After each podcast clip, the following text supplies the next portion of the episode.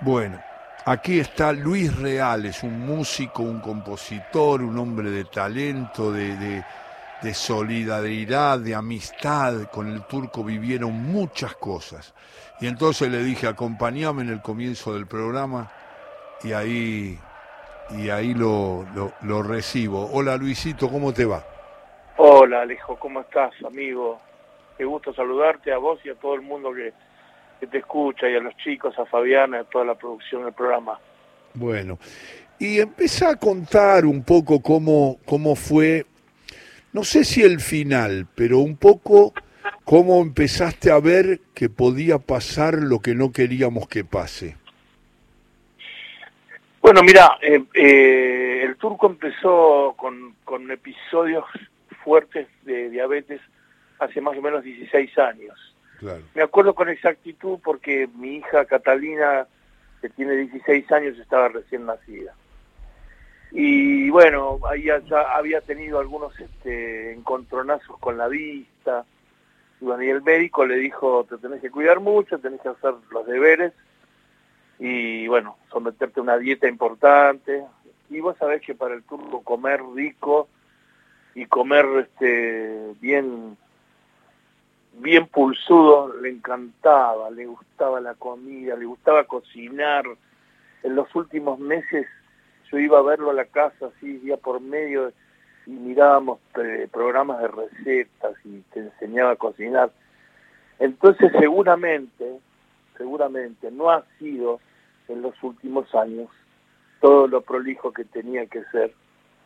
Eh, pero bueno, no estoy acá para buchonearlo eh, estoy acá para decir que le gustaba mucho comer y a mí también. y a mí también.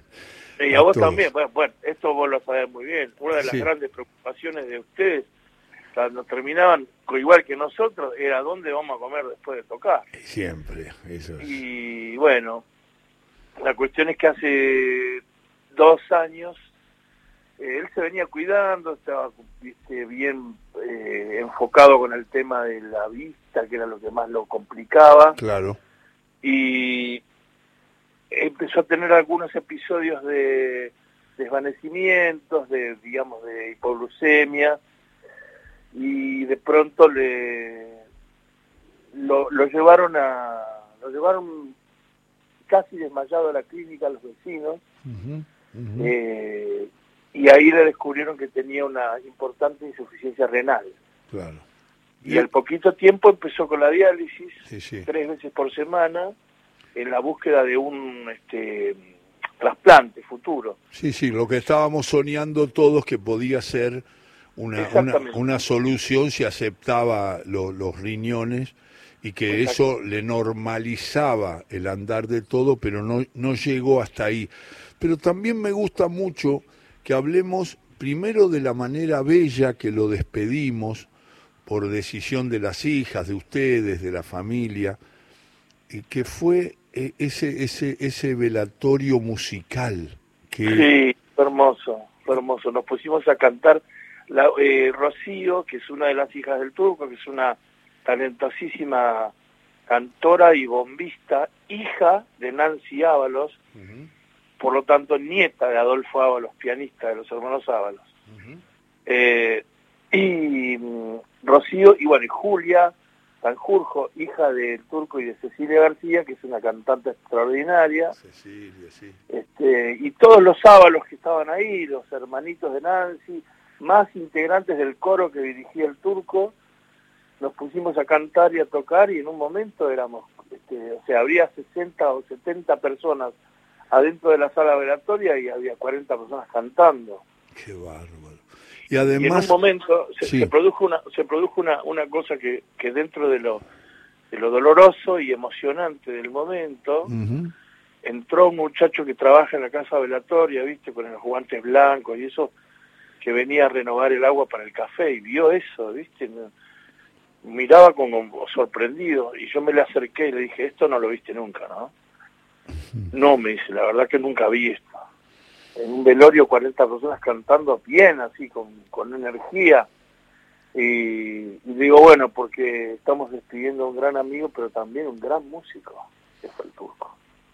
El, el, el, hombre que habló, ese hombre canoso, que no lo, no lo identifico bien. Que... Es uno de los muchachos del coro. Yo no, yo no conozco el nombre de él, pero es uno de los muchachos del coro. es, el coro del Colegio de Abogados de Mar del Plata. Lo más importante, Luis, estoy hablando con Luis Reales, compañero eterno del turco Sanjurjo, que se nos fue el lunes pasado, y, y nos parece siempre mentira. Cuando hablamos por teléfono con Luis, yo cuando estaba esperando que se abriera la... porque yo tuve que viajar esa noche con mis hijos, porque hicieron una parte del velatorio a la noche del, del lunes, y yo llegué para la mañana del, del martes. Y yo caminaba por Mar del Plata y se lo comentaba a todos. Caminábamos con mis hijos, con Pablo Pérez Iglesias, con todo un grupo, y la gente me saludaba como si yo había venido a, saludar a mi amigo, pero se trataba de un hombre que equivalía, eh, digamos, eh, lo, digo con todo respeto y, y, mucho cariño, parecía que yo eh, iba, me decían, estamos destrozados, qué bueno que vino a ver a su amigo, qué sé yo, me gritaban de los autos, y yo dije, el turco acá es Goyeneche. Porque yo, la verdad que me encontré con... Y, una vez que me senté a tomar el café para esperar que abrieran, eh, la verdad no lo voy a decir nunca como parte de golpes bajos o, o show radial, porque lo único que quiero es rescatar lo que significó para mi vida y lo que significa para la música y para ese espectáculo que recorrió más de 700 ciudades y todas las composiciones que hicieron Luis con las presentaciones en tango, en, en, momentos difíciles y todo lo que vas a contar, porque quiero resignificar en, en Buenos Aires para todo el país lo que significó Marcelo Sanjurjo. Y entonces yo lo estaba esperando. Yo cuando, porque yo a Mar del Plata, cuando voy, lo voy a ver a Mario Truco, que es mi segundo papá y mi maestro, al que vi después de, estar con, despidiendo a Marcelo. Y voy, voy siempre a verlo, a Rosa, a él, a las, soy, soy como hermano de las, de, las, de las hijas de Mario y del hijo de Mario que, que también se fue de la vida. Y yo eh, eh, estoy, estoy siempre esperando que el turco me venga a buscar y salimos con los amigos o vamos a eh, viajamos a tocar a Balcarce, no sé, cuando voy a Mar del Plata. Entonces yo en un momento estaba mirando para afuera del café, el día martes, con el turco esperando que lo saludáramos, o sea, ya fallecido, y yo miraba para afuera, me dice en un momento mi hija Luciana, me dice, ¿qué mirás, papá? Eh, le digo, nada, nada. Y después les dije, yo estaba esperando que viniera y me dijera, che, dale que nos está esperando Vaino y todos los muchachos y Luis, y qué sé yo, y vamos, la verdad que me pasó eso, me pasó claramente eso, Luisito.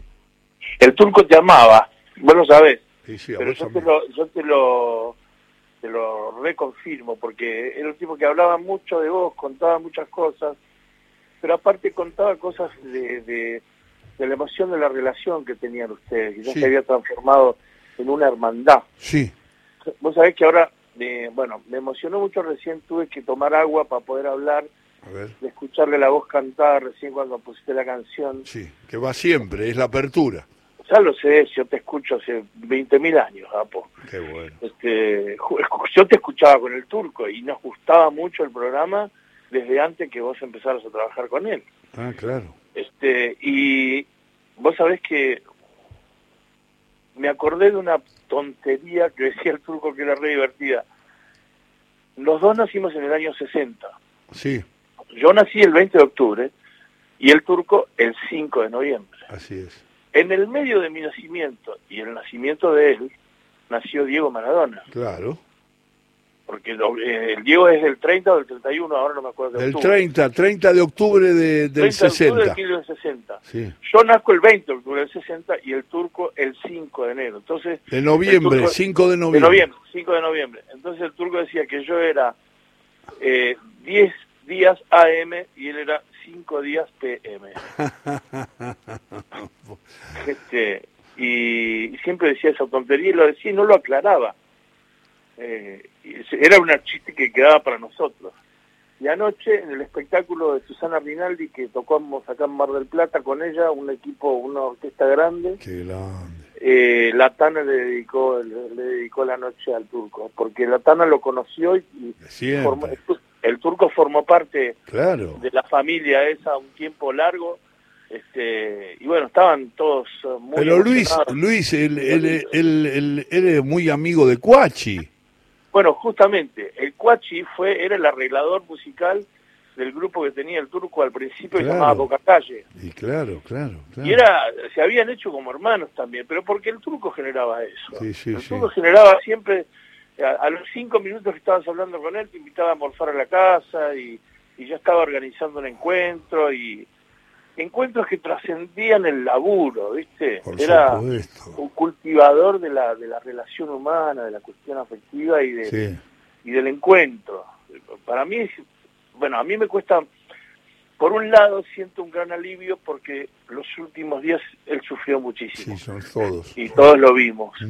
Entonces estábamos esperando que sucediera para que él no sufriera más. Pero ahora, la nostalgia, la tristeza es muy grande va a durar mucho tiempo porque un tipo que es una parte es una parte de la historia nuestra, de los que fuimos sus amigos, pero además es una parte de la historia cultural de Mar del Plata.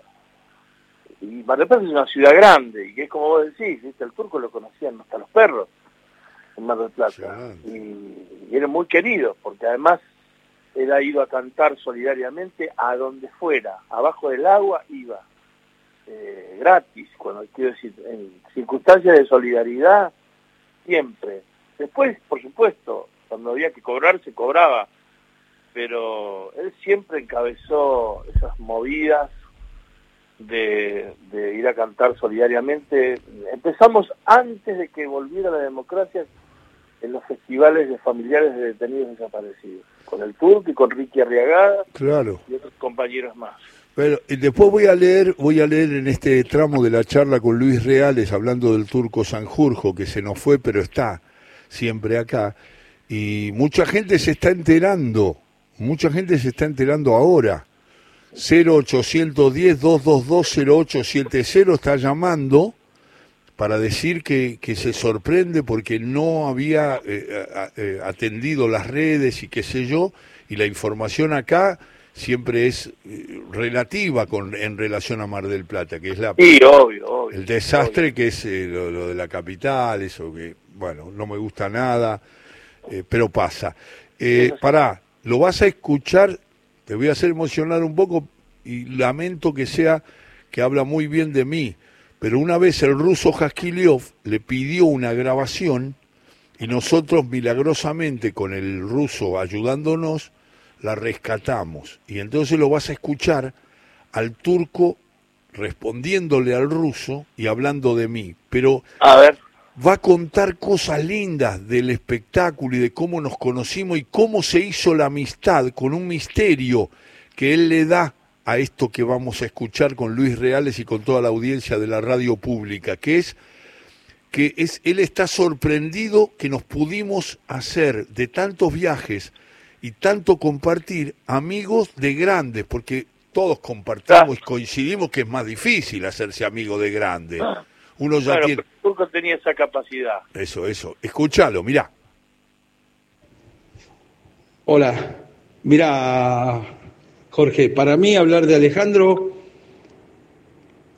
eh, me pedís una anécdota, me pedís... No tengo una anécdota puntual, tengo miles en veintipico de años de relación, pero lo que yo siempre rescato y creo que es mutuo, este, de parte suya también, es que nosotros estamos convencidos que las amistades se forjan en el potrero, de chico, en los primeros años de la escuela, las amistades verdaderas, las duraderas, las que ni siquiera necesitan este, la continuidad de verse o de estar ahí uno encima del otro y todos tenemos segundo y tercer cordón de amigos, pero hacerse amigo de grande de alguien es bastante complejo porque ya venimos curtidos, porque venimos con nuestras experiencias personales.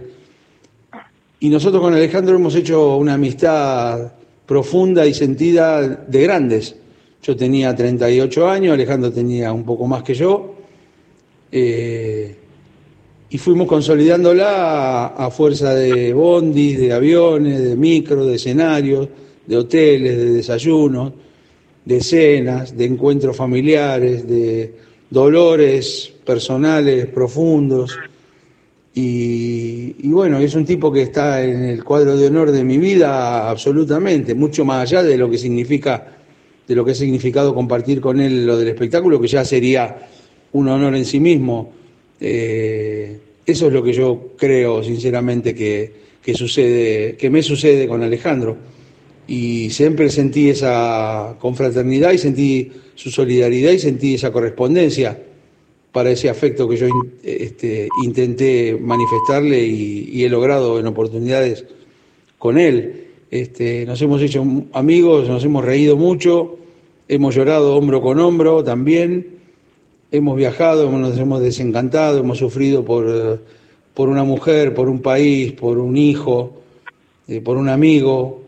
Este, bueno, eso, somos, este, creo que, en nuestra independencia y en nuestra manera de ejercer la soledad, que también la tenemos sabemos que tenemos en el otro un compinche sin horario, sin reserva, sin tapujos, sin media tinta. Y eso es lo que yo, este, esa es la anécdota que, tengo para contarte de, mi vida junto a Alejandro Apo. Un abrazo grande y que estén bien. El turco Sanjurjo, que ya no está, pero está siempre. Dale, Luis, habla vos ahora porque a mí me cuesta un poquito. Mamita querida, loco, dejaste ¿Viste? Qué, qué, fuerte escucharle la voz hablar, Dios mío, qué fuerte. ¿Viste? Porque además es así, es así, el, el, que fue un cultor de, la, de las amistades, ¿viste? Tenía varios grupos de amigos, los amigos de la música, los amigos del básquet, los amigos del colegio, los amigos del fútbol, los amigos del vóley. El turco era árbitro profesional de vóley, ¿vos sí. sabías? Sí, este, sabía. Y bueno, eh, y siempre dijo, siempre Ale, siempre dijo, habló de eso respecto de vos, que era uno de los pocos tipos con los que se había podido hacer amigo de grandes. Qué cosa. Y ahí está, y este, yo, idas y venidas hemos tenido en nuestra relación, porque yo también viví muchísimos años en Buenos Aires, después volví, este que se iba y volvía y y pero cada vez que nos encontrábamos era una alegría porque cada uno era parte de la historia del otro, ¿viste? Nos fuimos haciendo músicos profesionales este, juntos y cada uno en, su especialidad, ¿no? Pero este, lo que pudimos compartir, por suerte, mira, tengo la, la alegría que en medio de todo este último proceso, en, en febrero, exactamente el 13 de febrero, hicimos una función hermosa, hermosa con el turco. Después te voy a mandar un videito, Ale. Sí. Eh, con el turco que ya estaba bastante complicado, pero pudo cantar y pudo decir sus poemas. Eh, y pasamos una tarde hermosísima en un centro, en el centro cultural, eh, la casa de Williams, acá en Mar del Plata, y que, fue su despedida de, de su vida de músico y, y pudo disfrutarla y pudo, este, pudo, emocionarse de vuelta con la música, con esos textos que vos le has escuchado tantas veces y que fueron tan, este, tan profundos para él y que cobraban un sentido distinto. Eh, un amigo en la vida dos veces, ¿te acordás de ese texto? Sí, eh, uh. De Jada Gómez, bueno, que él lo decía siempre, bueno, esa fue la última vez que lo dijo y, y nos rompimos todos porque porque claro, todos sabíamos lo que estaba pasando. Un amigo es la vida dos veces. Qué bárbaro, qué cosa de Armando. Y lo decía, bueno, en el espectáculo lo incluía y lo decía él, porque lo decía... Sí, yo me acuerdo. Lo decía, lo decía muy por encima de lo que yo podía hacer en ese caso, porque lo tenía masticado de hacía mucho, de Juarros tenía muchas cosas. Sí, sí. Escuchate lo que, lo que vos mismo escribiste de, de, la, amistad con, con Arriagada, con Ricky, al que le mandamos un abrazo, y a, y a, y a, y a vos, que estás ahora charlando. Luis Reales es un músico de aquellos. eh, dice, me escribió y me puso, allá, por 1982, nos fuimos a vivir los tres juntos un par de años. El turco Sanjurjo, Ricky Arriagada y yo. Siempre teníamos hambre y casi nunca dinero. Un domingo de primavera, a la mañana temprano, aún sin dormir, fui a la roticería que estaba en Pampa y Libertad a comprar arroz y huevos para almorzar los tres. Cuando me estaba yendo, el señor de la roticería me extiende un número. A la una del mediodía me anuncia, se sortea un pollo con papas fritas. Sí, un vino toro, flan casero, eso sí, tiene que venir al sorteo para poder ganar, me dijo aquel hombre. Volví a casa, puse el despertador a las doce y media y me acosté. Cuando me levanto para empezar a cocinar, el turco me pregunta, ¿qué es ese número que está pegado en la heladera? Le explico y él me dice, yo voy al sorteo. A las 13.15, a la una y cuarto, lo vemos venir al turco corriendo en cámara lenta por el jardín de adelante de casa con la emoción de un delantero que mete el gol de la victoria en una final del Mundial, con un paquete que contenía un pollo con papas fritas, un toro viejo y un flan casero. Nos abrazamos emocionados los tres, no podíamos creer que íbamos a comer eso, pollo con papa frita, arroz, huevo frito, flan casero y tinto. Ese día ganamos el sorteo del pollo y de la amistad.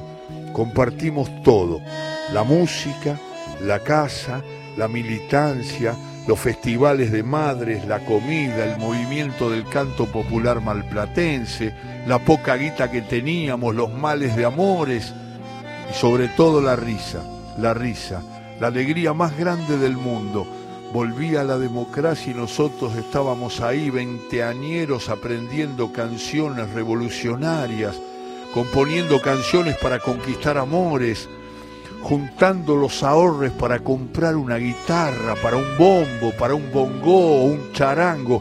Tocamos en todos lados, en todos los escenarios, locales, partidarios, escuelas, eh, clubes, bailes, peña, boliche, siempre atrás de un acorde nuevo, de una samba del Cuchi, del último de Silvio, de Citarrosa, de Charlie. Leíamos a los gritos las venas abiertas de América Latina de Galeano. Discutíamos de política hasta quedar afónicos y siempre terminábamos tocando y cantando. El turco sabía todas las canciones de todos los géneros, incluyendo las letras, las melodías y los acordes. Ricky Arriagada escribía tres canciones por día. Yo ya molestaba con el tango y el piano. Pasó de todo Fuimos felices, infelices, nos amamos, nos peleamos, fuimos amigos fáciles y también difíciles, nos juntamos varias veces y nos separamos varias veces, tuvimos hijes, la música nos igualó y nos trajo hasta acá. El turco siempre nos hizo reír y nos hizo de comer rico, como el último fin de año que pasamos los tres juntos en su casa. Nunca, nunca te vamos a olvidar siempre vas a estar en mi corazón corriendo hacia nosotros en cámara lenta, feliz, con un pollo con papas fritas, un flan casero y un toro tinto. Lo firma Luis Reales. Qué grande, Luisito. Qué, Ay, Dios. Qué imagen, nene, qué imagen. Está prohibido que te emociones y te quiebres porque este, este es un espacio para el turco Sanjurjo, el comienzo del todo con afecto y vos sabés lo que significa, sé lo que significa para vos, para mí y para mucha gente que está escuchando. Hay cualquier cantidad de llamados al 0810 2220870. Escúchame, y a mí me está saltando el celular, que Leandro me dice, apagalo, cortalo, porque si no sale al aire también. Y todavía no lo escuchamos cantar todas las canciones que siempre nos gusta escuchar del turco. Bueno, yo, quiero contar algo, quiero contar algo de ustedes dos, que no sé si vos tenés registro de eso, Apo, yo creo que sí, pero bueno, lo que significaba para nosotros. En un momento yo estaba colaborando en la creación de una biblioteca popular allá en Chapadmalal. Entonces, los muchachos de la biblioteca, que eran del Club Costa Azul, que está en Chapamalal, querían estudiar la posibilidad de traernos a vos y el turco para hacer, y el fútbol contó un cuento. Y yo le digo, mirá, yo soy muy amigo del turco, es como un hermano para mí. Pero Alejandro es un profesional, Alejandro hay que traerlo, hay que pagarle. No sé, déjame que lo hable, ¿viste? Entonces yo lo llamé al turco, le conté y me dijo, dame cinco minutos. Al rato se ve que habló con vos, me dijo, podemos tal fecha, ¿lo organizás? Sí. Y los pibes del barrio no lo podían creer, porque para ellos era una gestión imposible. Lo saqué corriendo cuando me lo dijo. Me dijo, y, eh, ¿querés que te junte? ¿Qué me vas a juntar? ¿Estás loco vos? ¿Cuánto nos va a salir eso? Digo, mirá, eh, me dijo el turco que nada. Nada. ¿Cómo nada? No, me dijo el turco que no van a cobrar nada, que van a ver si pueden enganchar, hacer una fecha ese fin de semana cerca de Mar del Plata, pero que venía igual. Y los pibes no lo podían creer, me dicen, no, me está jodiendo, es una joda. Y bueno, la cuestión es que un mes y pico después cayeron vos y el turco, hicieron la función del fútbol, contó un cuento, fue todo el pueblo, o sea, fue todo Chapamalal, o sea, en un lugar en el que entraban 200 personas creo que había 6.000. Y, y hicieron el espectáculo y fue una maravilla y no nos cobraron ni un centavo. Creo que este, ustedes se pidieron un sándwich y una cosa y fue el turco y la pagó en el club.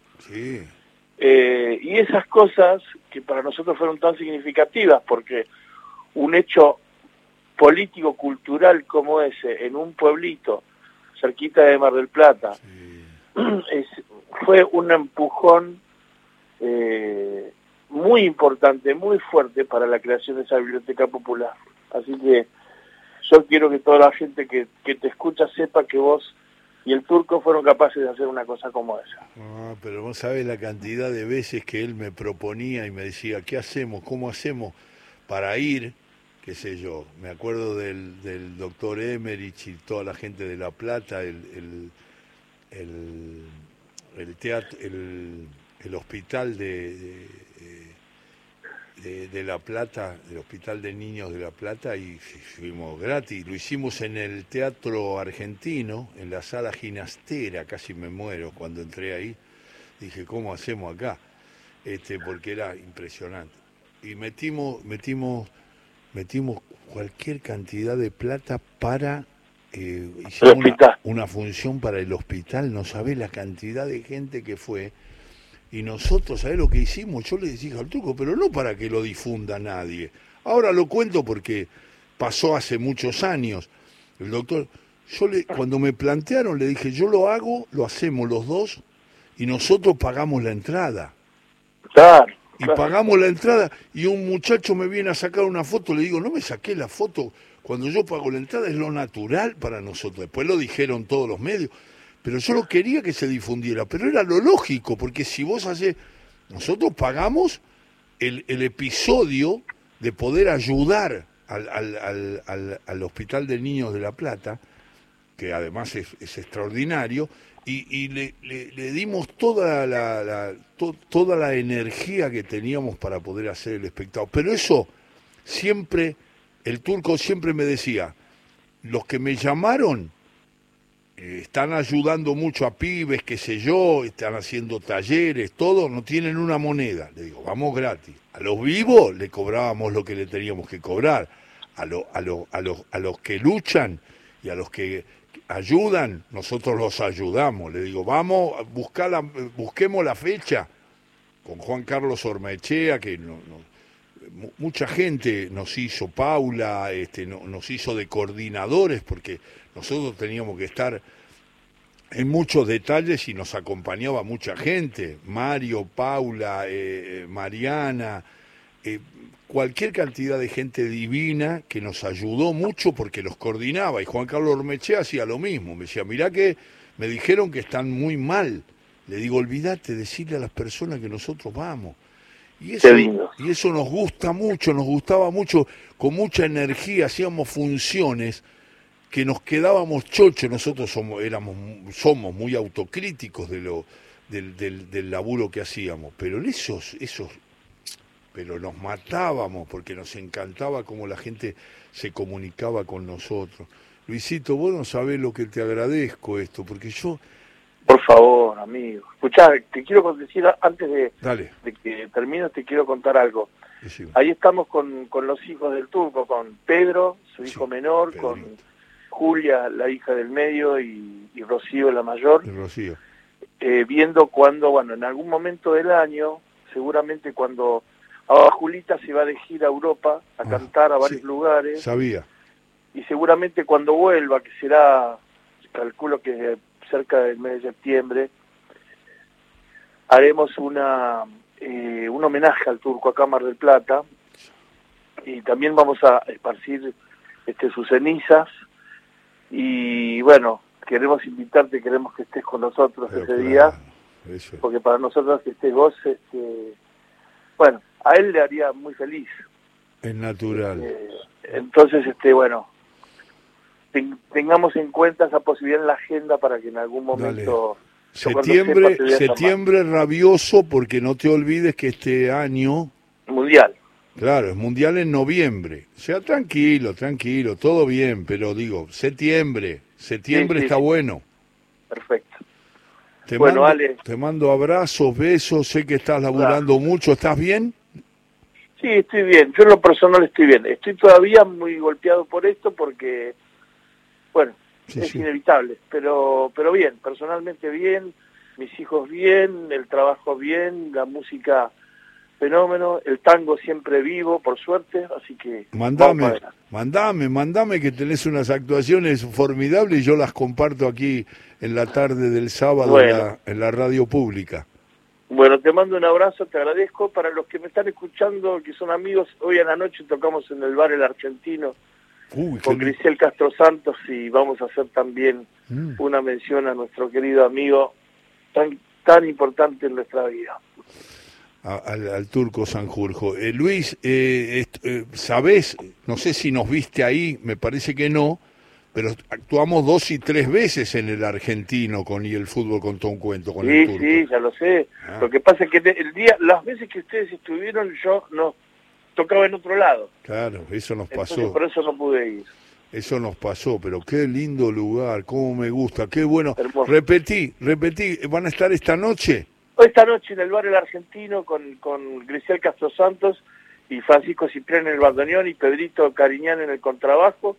Vamos a hacer unos buenos tangos y vamos a recordar al turco y bueno, ahí estaremos.